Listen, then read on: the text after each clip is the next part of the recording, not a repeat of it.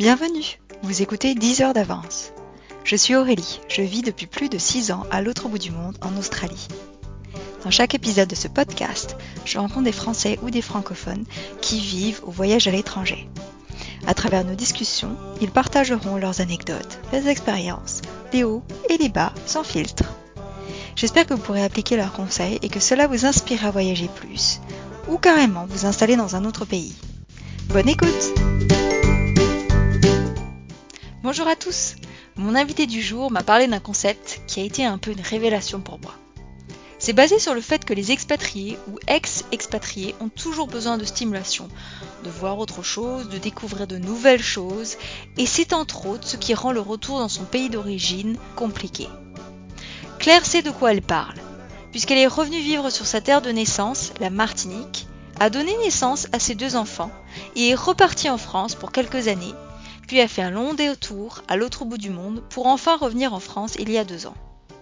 Claire est également instite et ça a été très intéressant d'avoir son point de vue sur la différence entre le système éducatif français et australien. Elle raconte ce que ses enfants ont appris de leur expérience et ce qui les a marqués. Pour ceux qui pensent revenir dans leur pays d'origine, son analyse sur ce qu'elle aurait aimé faire différemment lors de son retour vous intéressera sûrement. Je laisse la parole à Claire. Bonne écoute je m'appelle Claire, j'ai deux enfants qui ont maintenant 12 et 13 ans et nous habitons actuellement une petite ville à l'est de Rennes. Et dans quel pays tu as vécu et combien de temps tu es resté là-bas? J'ai vécu 5 ans en Martinique. Toujours, ça reste la France, mais pour moi, c'était vraiment une expatriation aussi. Ensuite, nous sommes rentrés 3 ans en France, en Alsace, et puis nous sommes mmh. repartis en Australie et on est resté 6 ans. Donc là, nous sommes revenus depuis 2 ans en France. Pourquoi vous êtes parti en Martinique? Qu'est-ce qui vous a donné envie de partir d'une un peu plus loin et pourquoi la Martinique? C'est une question de hasard, toujours, hein, la vie. Mon conjoint avait envie de bouger. Lui, il est de Normandie et il avait peu voyagé. Et quand on s'est rencontrés, il avait vraiment envie de partir à l'étranger. Donc, moi, mhm. j'avais déjà un petit peu vécu à l'étranger lors de mes stages, de mes études. Et j'étais moins intéressée. Mais bon, voilà. Donc, j'étais quand même toujours partante. Et il a trouvé du travail là-bas, en fait. Et puis, euh, j'ai passé mon enfance euh, et mon adolescence en Franche-Comté. Mais je suis née en Martinique. Mes parents mhm. ont passé cinq ans là-bas aussi. Ça a quand même pesé dans la balance, notamment lors des entretiens. Le recruteur euh, prêtait attention au bien-être familial et donc j'avais dû passer l'entretien. Et en sachant que moi-même était né là-bas et connaissait le pays, je pense mhm. que ça avait fait basculer pour le oui, on, vous prend, qu'on est retourné là-bas pour euh, vivre un mhm. peu l'expérience euh, ailleurs que, que, sur le territoire euh, métropolitain. Moi, c'était chouette aussi parce que été des grandes découvertes parce que je connaissais la culture par mes parents et puis pour y mhm. avoir être retourné en vacances, mais en tant qu'adulte, c'est aussi intéressant d'avoir un autre regard sur cette région-là. Et puis après, on en a eu un petit peu marre du côté ilien, du côté pas de saison, des moustiques, de la chaleur on a voulu revenir un petit peu euh, sur le sol de la métropole. Et avant de partir, est-ce que vous aviez déjà des enfants? Non, on a fait nos enfants là-bas. C'est comme les saumons, on faire euh, les enfants où je suis moi-même née. Je dois avoir un lien quand même avec cette terre parce qu'elle m'a rappelé pour euh, les enfants là-bas. Eux ont vécu leur petit enfant jusqu'aux enfin, deux ans de mon aîné, deux ans et demi, et ma fille avait dix mois quand on est parti. Donc c'était très chouette d'avoir ces enfants là-bas parce que le climat est vraiment agréable. Enfin pour les bébés, là quand même compliqué à gérer. Les quand en, en plein hiver, quand il faut les habiller avec des paires d'anoraks, de bonnets, de gants, euh, là on leur met une couche et, et on est bon. C'était très très confortable. Pourquoi vous avez voulu euh, rentrer en France? La Martinique, c'est une petite île, donc c'est vrai que dès qu'il faut bouger, il faut prendre l'avion. Quand on avait été, il y a eu un tremblement de terre, il y a eu mhm. un cyclone. Alors on était en France euh, en vacances quand il avait eu lieu, mais c'est toujours des événements un petit peu impressionnants. Il y avait eu des grosses grèves aussi qui avaient duré euh, deux, trois mois. Il y avait également eu une coupure d'eau. Pendant un mois, on n'avait pas eu d'eau. On avait des bouteilles, on se lavait dans l'eau de mer, on se rinçait avec un litre d'eau de mer. Enfin, toute la gestion de l'eau avait été bouleversée. Il y a aussi les moustiques, la chaleur. On en avait marre d'être piqué sans arrêt. Là, le soir, on se retrouve toujours avec des piqûres. Bon, le corps s'y habitue. Puis mes enfants donc grandissaient. On voyait la famille qu'une fois par an. Et quand on rentre, c'est toujours le marathon. Faut voir tout le monde. On avait envie de, prendre le temps, ouais, de tisser des liens avec la famille en prenant son temps et pas juste en en, en faisant le marathon, tourner des copains. Bon, voilà. Et puis en termes professionnels aussi, mon mari euh, commençait à vouloir changer. Mais on a beaucoup de liens encore avec, on a des amis qui sont restés et on, on y est retourné là cet été justement. Mhm. euh, parce qu'on a des liens forts avec cette île. Et quand vous êtes rentré en France, est-ce que vous avez vécu un sorte de choc culturel, même tu disais, bon, c'est toujours la France, mais ça reste un territoire euh, différent de la France en Europe. Est-ce que tu as pu ressentir des différences culturelles? Pas trop. On a eu le choc du retour. Enfin, alors est-ce que c'est un choc culturel? Peut-être, Marc. On passait de la Martinique où tout est ouvert, les gens viennent, euh, on fait des barbecues, les apéros. La vie est quand même facile en termes de vie à l'extérieur et il y a quand même moins en France quand on invite quelqu'un, il y a quand même le repas, faut, c'est pas à l'improviste, euh, il faut faire l'entrée, le, alors moins maintenant, hein, mais euh, il faut quand même mettre les petits plats dans les grands, faut que la maison soit propre, faut Mhm. servir un bon petit apéro, un petit machin. En Martinique, il y avait ce côté euh, peut-être un peu étudiant en fait. On était tous trentenaires, euh, on avait l'argent parce qu'on travaillait tous, bon, avec des enfants, euh, pas d'enfants ou des enfants en bas âge. Donc Mhm. c'était un peu la vie étudiante avec l'argent. Donc c'était bien. Retour en France, on est arrivé dans une région où on connaissait personne. C'est vrai que l'hiver est plus rude, donc on a eu l'impression quand même d'arriver en octobre, de fermer les volets parce que la nuit tombe à 4-5 heures et de les Mhm. rouvrir en mars en fait. Et Ouais. Pareil, les voisins, on ne voyait pas. En tout cas, le retour Mhm. a été compliqué. Et puis on est passé, oui, d'une vie où on faisait la fête avec des amis et à euh, une région où on connaissait personne. Les enfants étaient petits, donc c'est difficile de sortir. Et c'est pour ça que vous avez voulu repartir? Oui, peut-être. En fait, c'est vrai qu'en Alsace, c'était vraiment très chouette. Après, on a vécu à- Strasbourg. On est, Mhm. on est arrivé pendant un an dans un petit village et on a déménagé après sur Strasbourg. Et la vie sur Strasbourg, là, était quand même plus intéressante, plus animée. On a découvert d'autres choses. Mais on n'a pas créé de liens. Ouais. Et je crois qu'on a eu à nouveau envie de redécouvrir quelque chose. Pourquoi vous avez choisi l'Australie? Parce qu'on ne connaissait pas, je pense que c'est la principale raison en fait. Si, je me souviens de notre démarche. Notre démarche a été on aimerait retourner à l'étranger, mais il faut un pays dans lequel on parle la langue. Ne pas communiquer avec les gens locaux, ça aurait été un manque. Donc il nous fallait un pays anglophone. L'Angleterre, on avait l'image de la pluie. Les États-Unis, c'était pas un pays qui nous attirait. Donc voilà, Mhm. on s'est dit l'Australie. Et il y avait ce côté quand même lointain Mhm. et inconnu. Je crois qu'il y a ça Mhm. aussi. C'était tellement loin, tellement irréel que ça nous a donné envie d'y aller en fait. Et finalement pas très connu. Quand on est en France, en fait, euh, on a l'image des kangourous, des koalas. Après, on sait pas trop, on sait pas Mhm. comment. Et pour nos éditeurs qui ont envie de s'installer là-bas, est-ce que tu peux nous donner des conseils pratiques pour faciliter son intégration et la vie sur place avec des enfants? L'arrivée est quand Mm. même compliquée quand on n'a pas de travail. Trouver un travail est compliqué parce qu'il y a des visas. Les visas de travail sont compliqués à obtenir puisqu'il faut qu'une entreprise te sponsorise pour, pour pouvoir avoir un visa de travail et travailler. Donc, Mhm. quand on a l'entreprise qui vous sponsorise, c'est déjà beaucoup plus facile en termes professionnels. Une fois qu'on a le visa de travail, on peut venir s'installer. Là, le conjoint peut travailler.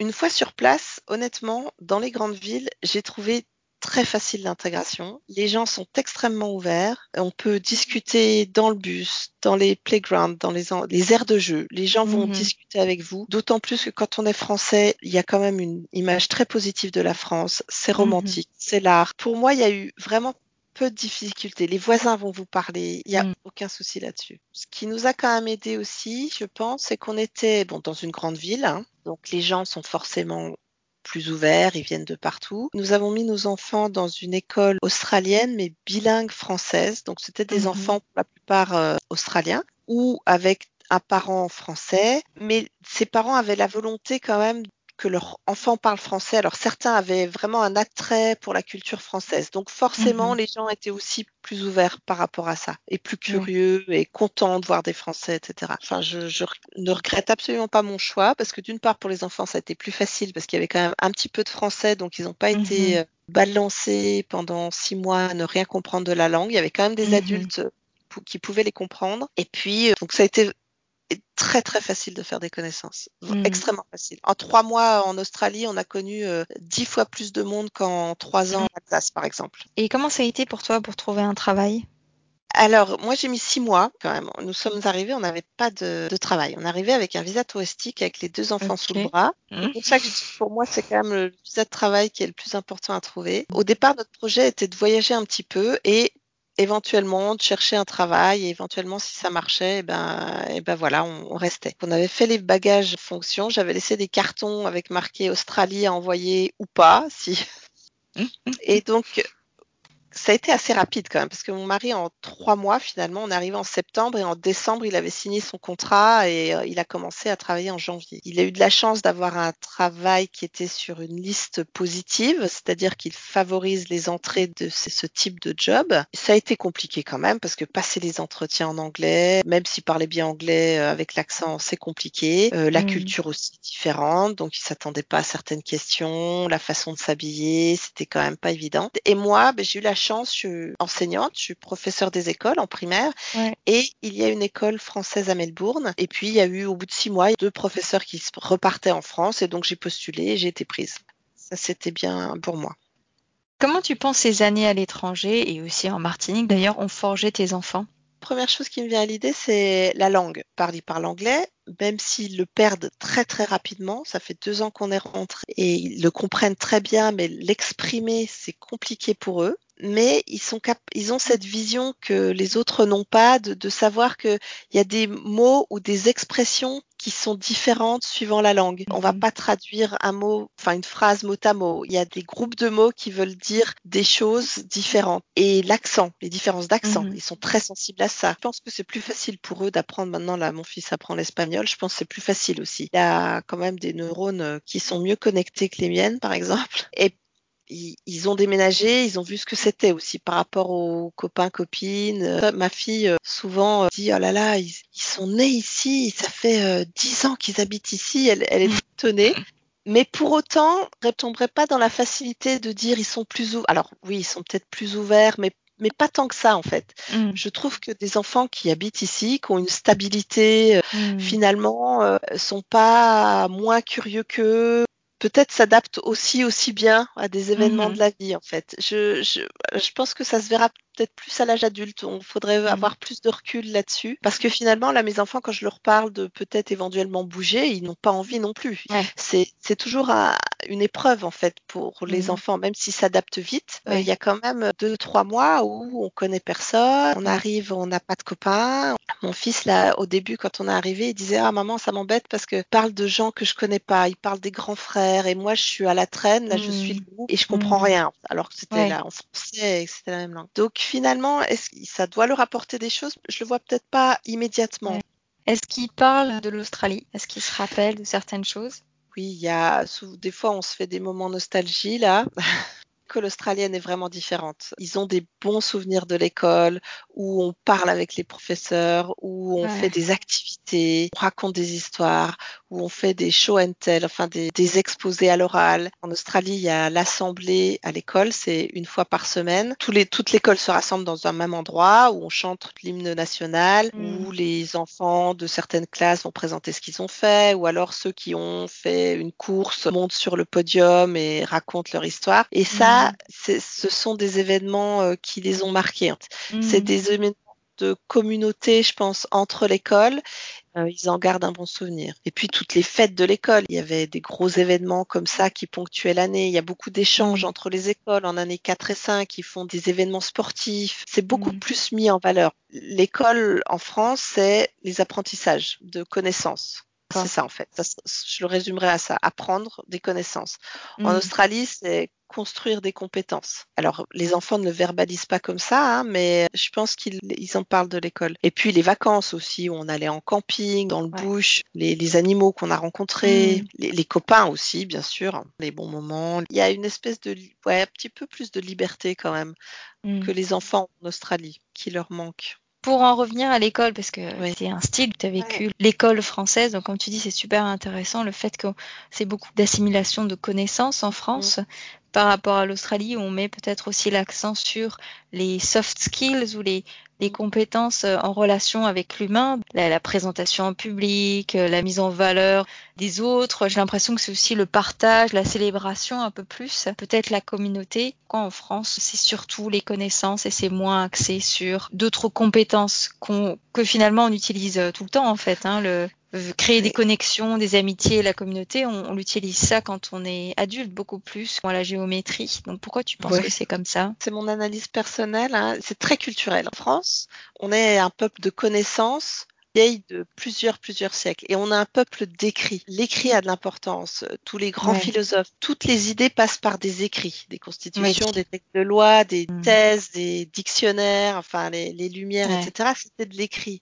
Et on n'a pas du tout cet art oratoire. Alors, il commence à, à le changer. Hein. J'ai vu qu'ils ont sorti le grand oral pour le bac, mais c'est pas encore, c'est vraiment pas encore dans la culture. C'est pas du tout mis en relief, même si l'école essaye de le faire de plus en plus. C'est vraiment culturel. L'oral, c'est pas une richesse. Ça, passe et ça hmm. ne reste pas. Euh, ça ne montre pas ton savoir et tes connaissances.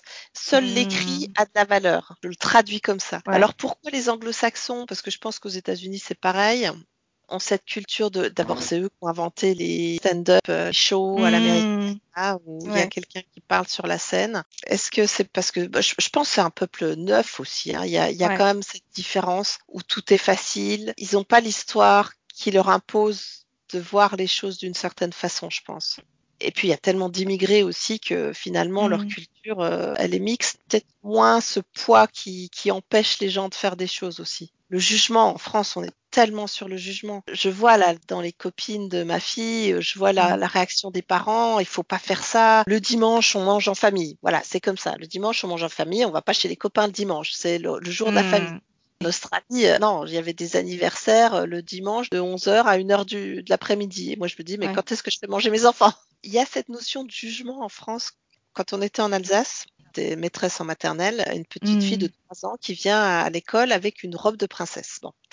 La directrice me regarde avec des yeux effarés en disant Oh, il va falloir qu'on parle à la maman parce que elle va pas faire n'importe quoi. Hein. Celle-là, euh, bon, ça, ne se ah fait pas. Ça ne se fait pas. Ah, ça ne se fait pas. On n'est pas à carnaval, on n'est pas. Voilà, on, on, va à l'école habillé correctement. La petite euh, là, n'avait quand même que 3 ans. Et en Australie, ma fille a vécu une passion euh, folle pour euh, des Neiges. Elle a été pendant six mois avec la même robe de Princesse des Neiges. Alors, elle n'était pas à l'école, elle était au jardin d'enfants, parce qu'à l'école, il y a mm. des uniformes. Personne ne lui a fait de remarques. La robe mm. était déchirée. Personne ne lui a dit quoi que ce soit. Dans la rue, les gens lui disaient Ah, t'as une jolie robe, etc. En France, mais une enfant déguisée alors que c'est pas carnaval, ça, ne se fait pas. Il y a des choses qui ne se font pas. Mm. Ouais, c'est intéressant. Est-ce que tu as remarqué des euh, différences de comportement avec euh, les élèves que tu avais en Australie? Des choses qui t'ont surprise dans leur euh, comportement? Les enfants en Australie sont beaucoup plus libres mm. de parler avec l'adulte. Et ça, c'est incroyable. Alors, mm. il y a des avantages, des gros, gros avantages et des gros inconvénients aussi. L'avantage, c'est que les enfants vont vous dire si ça va pas, vont parler de leurs problèmes, vont intervenir avec vous, donner leurs idées. Ils ont beaucoup moins le, ce, peut-être cette peur du jugement. Ils ont vraiment la parole beaucoup, beaucoup plus libre. L'inconvénient, c'est que la hiérarchie pas forcément présente. On a beau dire à un enfant, on ne fait pas ci, fais pas ça, il vous regarde avec des gros yeux, mais, mais qu'est-ce que tu me dis? Bah, Si, je fais ce que je veux. Et c'est vrai que les enfants australiens sont quand même euh, beaucoup plus sans gêne, enfin, par rapport aux normes françaises, hein, euh, mm dire bonjour, euh, rentrer dans une pièce et prendre le, se servir et sans demander à qui que ce soit s'ils ont le droit. Je me souviens aussi d'un anniversaire euh, qui se passait au cinéma, donc euh, hmm. l'anniversaire ami à mon fils. dans le hall d'entrée du cinéma, il y avait dix enfants qui couraient partout, qui faisaient du bruit et je me suis dit, ouais, ça, c'est des enfants australiens. C'est en France, il n'y aurait pas ça. En France, les enfants attendraient sagement, enfin sagement ou pas, hein, ils auraient des remontrants s'ils étaient passages. Je pense qu'il y a un juste milieu. En Australie, mm. c'est peut-être un peu trop, mais en France, c'est vraiment trop dans, dans l'excès inverse aussi. J'appréciais ce côté euh, liberté des enfants en Australie où ils ont le droit de s'exprimer. Et je pense que c'est plus intéressant, c'est plus profitable pour eux. Est-ce que tu peux me raconter une anecdote marrante? D'une de tes expatriations, soit en Martinique ou en Australie? En Australie, c'était quand on était arrivé, parce que la langue est difficile hein, quand même. Hein. Les mm. Australiens ont un sacré accent, enfin un accent auquel on n'est pas habitué quand on apprend l'anglais euh, Donc on était arrivé, on avait une voiture euh, à Cairns dans le Queensland, et il fallait qu'on cherche des sièges auto parce qu'on partait ensuite en Nouvelle-Zélande Donc on demande à quelqu'un dans un fish and chips euh, dans lequel on s'est arrêté euh, où est-ce qu'on peut trouver des sièges auto? Parce que c'est ça aussi quand on arrive dans un pays tous les magasins de base par exemple euh, magasin de bricolage bon magasin pour trouver à manger on, on, ne sait pas les noms des chaînes de magasins. Donc on demande où est-ce qu'on peut trouver des sièges auto. Et la dame nous répond vous pouvez aller au Tiger. Alors Tiger, nous on se dit Tiger, Tiger, ça, ça doit être un magasin qui s'appelle Tiger. Alors on, on, cherche dans une zone commerciale deux heures, on a tourné deux heures, un Tiger, on cherche sur internet, on trouvait pas. Voilà. Et au final, on s'arrête devant un magasin qui s'appelait, alors je le fais à la française parce que j'ai pas la bien, mais Target. euh, voilà, en fait c'était pas Tiger, c'est Target. On a finalement trouvé notre dans le Target Queensland. Il y a un autre exemple, les cafés de Melbourne. Et la première fois qu'on on va à Melbourne, on voit des gens avec leur tasse à café. Et chose que je trouvais assez ridicule au début, je me dis dans la rue, à boire leur café. Un café, ça se boit dans un bar. Donc je ne voyais pas du tout l'intérêt de, de boire un café debout en marchant euh, dans une tasse à café ouais. jetable. Et puis bon, on a quand même bu des cafés en Australie. Et la première fois qu'on s'arrête pour prendre un café, donc en France on demande un, un, noir, un petit, enfin un petit, un expresso, un café au lait, éventuellement un grand crème. Mais on a deux mmh. choix ou trois. Et on arrive, je pense qu'il y avait sans mentir 15 choix de café. Alors, ça allait du lait avec les, sans lait.